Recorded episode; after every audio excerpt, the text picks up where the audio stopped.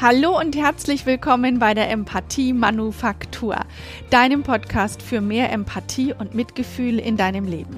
Mein Name ist Manuela Amann und ich freue mich riesig, dass wir die nächsten Minuten miteinander verbringen und ich dir meine Welt von Empathie und Mitgefühl zeigen darf. In der heutigen Folge geht es darum, warum du dich um deine Emotionen kümmern solltest, wenn du weniger Stress haben möchtest. Ja, lass uns gleich loslegen, mitten rein ins Thema Stress. Äh, Stress kennen wir alle in allen möglichen unterschiedlichen Facetten und Variationen. Stress kann ganz plötzlich auftreten und er kann auch lange angekündigt sein, so dass er sich aufbauen kann, schon Tage oder Wochen vorher. Und ja, dieser, der Stress, den wir alle kennen, ja, der verbindet uns miteinander, denn Stress hat auch immer ein gutes Potenzial für Gespräche. Wie oft hörst du Menschen, die sich drüber unterhalten, wie stressig alles ist? Und ich nehme mich da überhaupt nicht raus. Ich kann mich gut erinnern, wie auch ich eins meiner ja, Lieblingsthemen oder nicht bewussten Lieblingsthemen hatte, zu erzählen, was ich alles zu tun habe und was ich alles zu machen habe und wie stressig das ist. Ach ja, und ich konnte nicht, weil ja, es ist gerade viel los und so. Ja, das haben wir alle und ja, das ist was, was uns verbindet. Allerdings, und da hau ich mal gleich so die erste Aussage raus, Stress kommt definitiv nicht von viel Arbeit. Und bestimmt kennst du Situationen, in denen du so viel Arbeit hast, dass du gar nicht weißt, wo du hingucken sollst. Und trotzdem bist du nicht im Stress, weil du eine Arbeit machst, die dir liegt, die dir Spaß macht und die du innerlich unbewusst feierst. Also Stress kommt definitiv nicht davon, dass es viel Arbeit gibt. Stress kann aus zwei unterschiedlichen Komponenten entstehen. Die erste ist eine Situation, die grundsätzlich veränderbar wäre, aber in der du überhaupt nicht handelst. Zum Beispiel ist es, wenn du ein Gespräch führen könntest, um ein Missverständnis aus der Welt zu schaffen oder um einen Konflikt zu bereinigen und du machst es nicht, weil du zum Beispiel noch zu viel Ärger in dir drin hast und das Gespräch gar nicht führen möchtest oder es dir zu peinlich ist, die Scham zu groß ist, das Gespräch anzufangen oder du ganz viel Unsicherheit in dir drin hast, weil du gar nicht weißt, oh je, wie soll ich denn das anfangen? Und deswegen fängst es erst gar nicht an. Das heißt, du wärst in der Lage, an der Situation was zu ändern, aber du tust es nicht, du handelst nicht. Und die zweite Komponente ist, eine Situation, die nicht veränderbar ist, in dieser Situation fängst du an zu handeln. Und das ist zum Beispiel ein Beispiel, wenn du ähm, dich ärgerst über den Kollegen, über die Kollegin, die schon wieder krank ist und du die Arbeit mitmachen musst. Die Situation ist definitiv nicht veränderbar. Aber was machen wir dann so gerne? Wir schimpfen über den Kollegen, über die Kollegin oder über den Chef, der ungerecht ist oder um den Partner, der schon wieder das und das nicht gemacht hat. Die, die Situation ist nicht veränderbar und wir handeln dauernd, indem wir uns aufregen, indem wir uns ärgern, indem wir lästern und uns ganz viele schreckliche Szenarien ausdenken, was denn da alles noch so schrecklich ist. So, und wenn wir uns das jetzt mal angucken, beide Komponenten. Also entweder handeln wir nicht, obwohl wir es verändern könnten, die Situation, oder wir handeln und haben überhaupt keine Möglichkeit, die Situation zu verändern. In beiden Fällen steckt eine Emotion dahinter. Der Ärger, die Scham, die Schuld, die Verlegenheit oder die Angst. Eine Emotion ist dafür schuld, dass wir uns unwohl fühlen. Haha. Und was machen wir dann am besten? Weil es fühlt sich ja so unwohl an. Das ist so eine innere Unruhe und diese Emotion, die wollen wir am allerliebsten nicht fühlen. Ja klar, wir unterdrücken die. Wir drücken die weg. Und es kostet uns irre viel Kraft. Wenn du schon länger die EMF, die Empathiemanufaktur hörst, dann weißt du, dass ich das immer total gerne mit einem Wasserball vergleiche, den du versuchst unter Wasser zu drücken und du lehnst dich mit deinem ganzen Gewicht drauf und balancierst den Wasserball auf, aus, so dass er möglichst nicht an die Wasseroberfläche kommt. Und dieser Wasserball, das sind deine Emotionen und die soll niemand sehen und vor allem sollst du sie nicht fühlen müssen. Und das kostet so viel Kraft, dass du erschöpft bist, dass du gestresst bist, dass du wenig Energie für andere Sachen übrig hast. Und dieses Wasserball unter Wasser drücken, die Emotionen wegdrücken, das machen wir ganz unbewusst und das haben wir schon so oft gemacht, dass es uns gar nicht auffällt, dass wir es tun. Und wir tun's alle immer wieder und es ist so anstrengend. Und Emotionen machen was mit unserem Körper.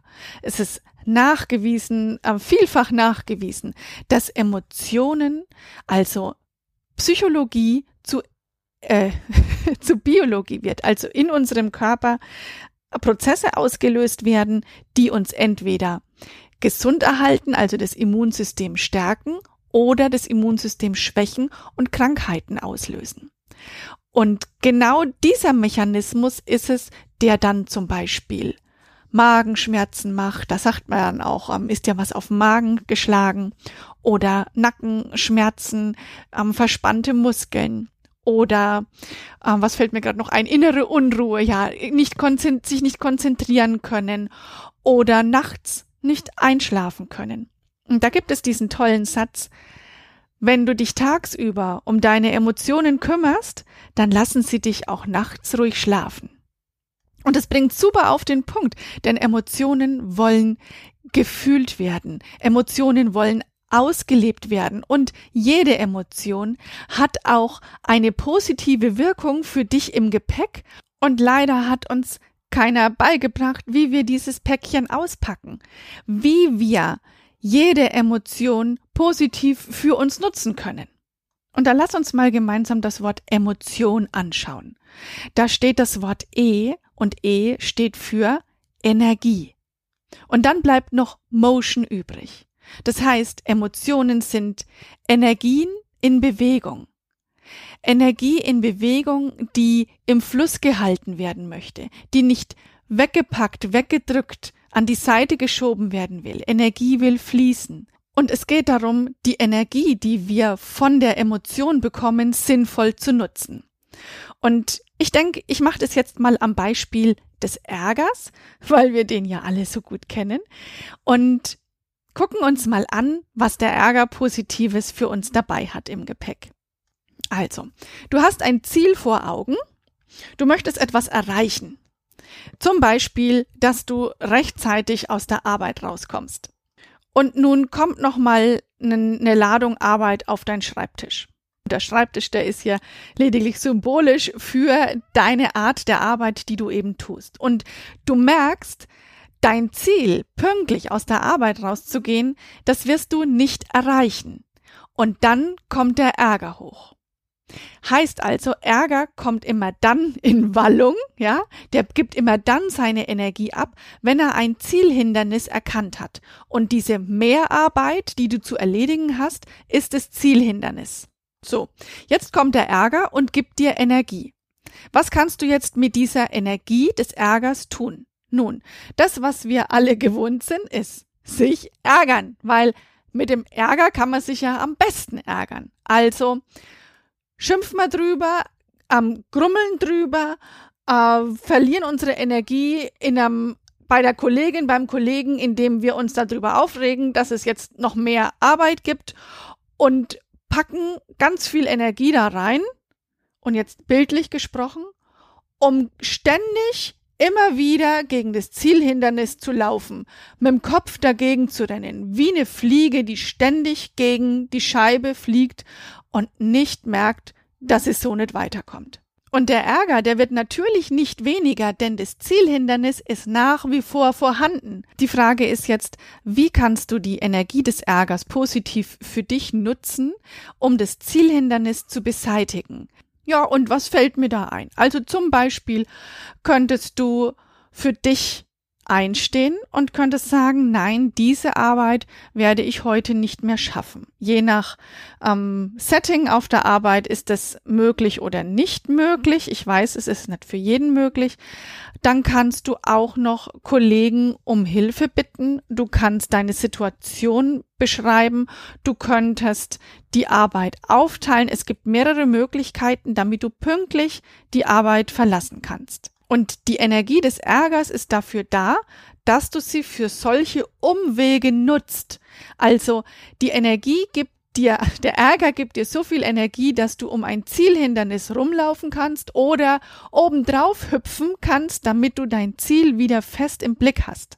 Und sind wir ganz ehrlich, nicht jedes Ziel wird in der Form erreichbar sein. Und gleichzeitig weiß ich, indem du gegen das Ziel rennst, mit voller Wucht, immer und immer wieder, wirst du es definitiv auch nicht erreichen. Also warum nicht mal was anderes ausprobieren? heißt im Klartext, kümmere dich um deine Emotionen. Fang an und interessiere dich für deine Emotionen. Hör dir zu. Denn je mehr du dir zuhörst, desto besser lernst du dich kennen. Und die Folge daraus ist, du wirst auch anderen Menschen besser zuhören können, weil du dadurch viel leichter verstehst, was in ihnen vorgeht und welche Emotionen sie für sich nutzen könnten. Und damit lernst du andere Perspektiven kennen und du schaffst Verbindung zu dir und zu anderen Menschen. Das wiederum gibt dir mehr Energie und du kannst dich leichter entspannen. Und genau das ist es ja, was wir erreichen wollen. Die meisten Menschen machen den Fehler, dass sie sich entspannen wollen ohne sich vorher ähm, um die Emotion gekümmert zu haben, also ohne vorher den Stress abgebaut zu haben. Und das sind dann immer die, die Sätze, die du bestimmt kennst, so, Mensch, jetzt hatte ich ein Wochenende zum Ausruhen und den ganzen Samstag war ich noch unter Strom gestanden und Sonntag habe ich dann gemerkt, ah, jetzt so langsam ähm, fällt, ähm, fällt der Stress von mir ab. Allerdings ist es gar nicht der Stress, der abfällt, sondern es ist nur die Emotion, die gerade ganz gut im Griff ist und ähm, ja, die du gerade als Wasserball gerade gut unter Kontrolle hast und unterdrückst. Und am Montag ist er auf die Arbeit und drei Minuten nach acht denkst du, super, jetzt habe ich genau wieder das gleiche Stresslevel wie am Freitag. Das ist, das ist genau der Effekt, den wir haben, wenn wir uns entspannen wollen, ohne vorher den Stress abzubauen, ohne uns vorher um unsere Emotionen gekümmert zu haben. Deswegen kümmere dich um deine Emotionen, hör dir zu und dann kannst du auch viel leichter anderen zuhören und wirst zum Leuchtturm für die Menschen, die dir begegnen. Und wenn du jetzt gemerkt hast, genau das möchtest du lernen, du möchtest wissen, wie du mit deinen Emotionen ähm, ja ins Gespräch kommen kannst. Es ist, das ist tatsächlich ein Sprechen, äh, das man lernen kann, um sich selber gut zuzuhören. Und wenn du lernen möchtest, dir selbst gut zuhören zu können, dann melde dich gern bei dir. Ich begleite dich total gerne ein Stück auf deine Heldenreise, damit du das Ziel, das du vor Augen hast, damit du das erreichen kannst. Es könnte zum Beispiel sein, dass du gelassener wirst oder dass du dich nicht mehr fremdbestimmt fühlen möchtest, dass du nicht hin und her gerissen sein möchtest oder dass du eine Angewohnheit, die dir nicht gut tut, endlich ad acta legen möchtest. All das kann ich dir zeigen und beibringen, sodass du es dann auch im Alleingang immer, immer besser selber ähm, ja, erreichen kannst. Ja, und falls dir jemand einfällt, der viel Stress hat, dann wär's doch eine coole Geste, wenn du diese Folge mit der Person teilst und sagst, Mensch, hör mal rein. Ähm, da gibt's einen coolen Tipp, wie du dem Stress begegnen kannst, damit du mehr Energie für dich am Tag übrig hast. Und dann freue ich mich über deine Bewertung bei iTunes oder deinen Kommentar. Ähm, unter dieser Folge. Ich freue mich, von dir zu hören. Und natürlich gibt es auch in dieser Folge ein Zitat. Ich konnte leider nicht rausfinden, von wem dieses Zitat stammt. Aber erwähnen darf ich es deswegen bestimmt trotzdem. Stress ist nicht das, was dir passiert. Stress ist deine Reaktion auf das, was dir passiert. Und die kannst du beeinflussen. Ich wünsche dir eine super, super gute Zeit, bis wir uns in zwei Wochen wieder hören. Lass es dir gut gehen und wähle die Empathie. Alles Liebe, deine Manuela.